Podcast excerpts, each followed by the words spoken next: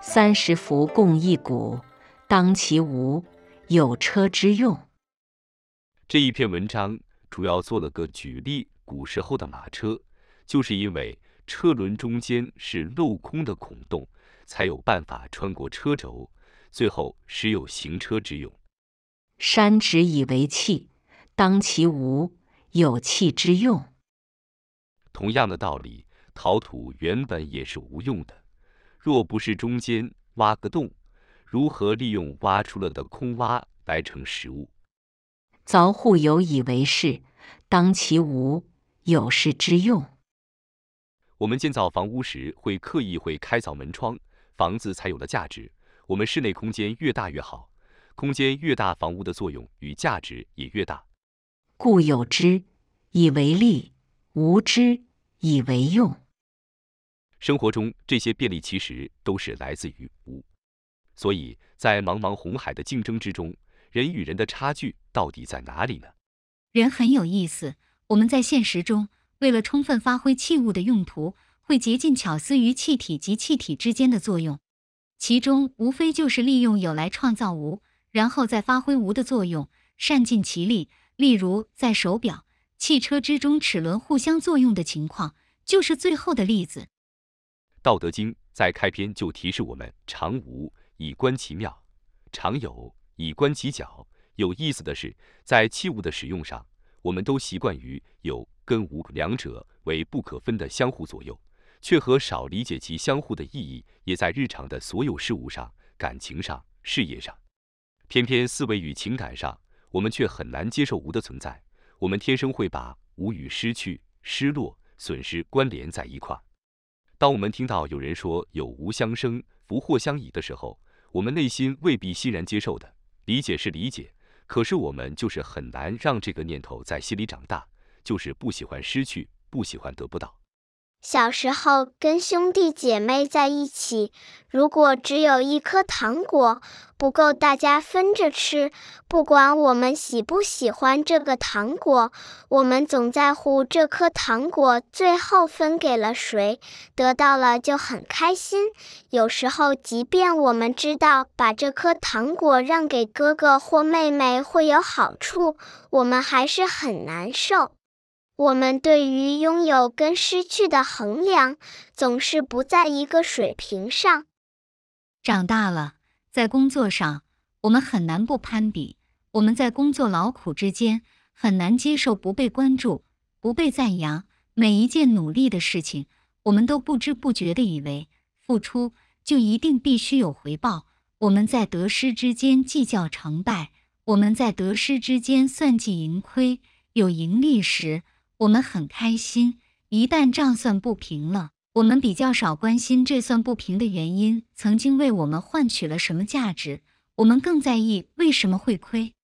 心到底应该放在哪里才会平衡呢？我们到底在追逐什么？我们想要有可以依靠的感情，我们希望另一半能理解自己，我们觉得自己没有错，为什么获得不了公平的对待？我们期待生命中的真命天子会出现。我们身边出现的另一半，在热恋激情过后，我们常常发现我们缺的更多了：要孩子，要车子，要房子，要教育，最好还要名师加持，然后还有好多的然后，这些似乎都非常非常的重要。我们所要的几乎都是基本标配，似乎没有这些，我们的日子就难以为继，未来就有更多未知的挑战。似乎生命有了这些追逐才是对的。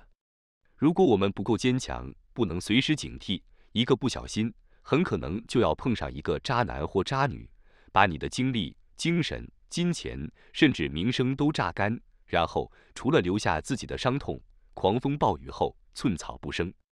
我们还要随时谨慎。我们身边随时都有各种好像朋友的朋友，他们或许会在感情上消耗你。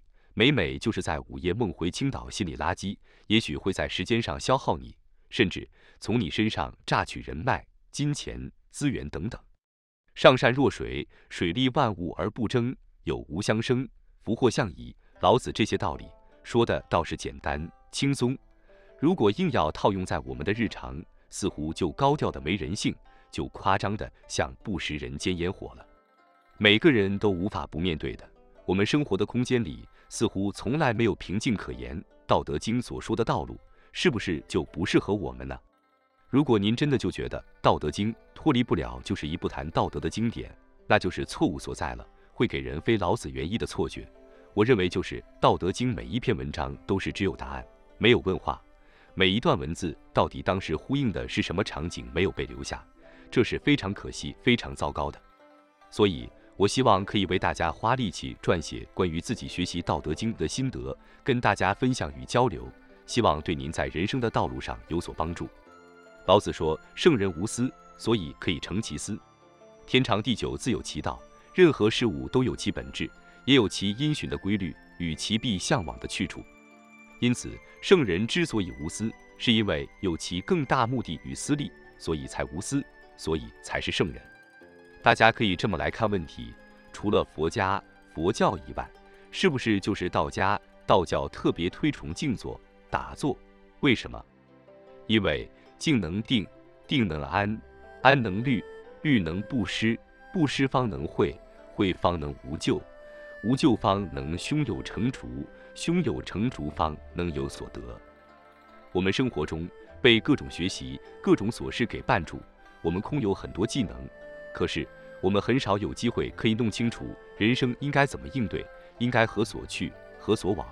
我们有追逐名利得失、感情归宿的目标。却很少有追求生命价值的目标，这些是书上没有教的，是需要自己去经验总结的，是在我们筚路蓝缕之后，我们才有办法厘清自己到底需要的是什么。走过沧桑之后，才会知道自己要的是什么。当我们知道了自己要什么之后，《道德经》给我们的将会是最高层次的战略指导方法，也将是带给你最大收获的人生致富宝典。感谢您的收听。本节目是易读《道德经》第二部自然致富系列，本系列主要为您解读《道德经》的致富智慧。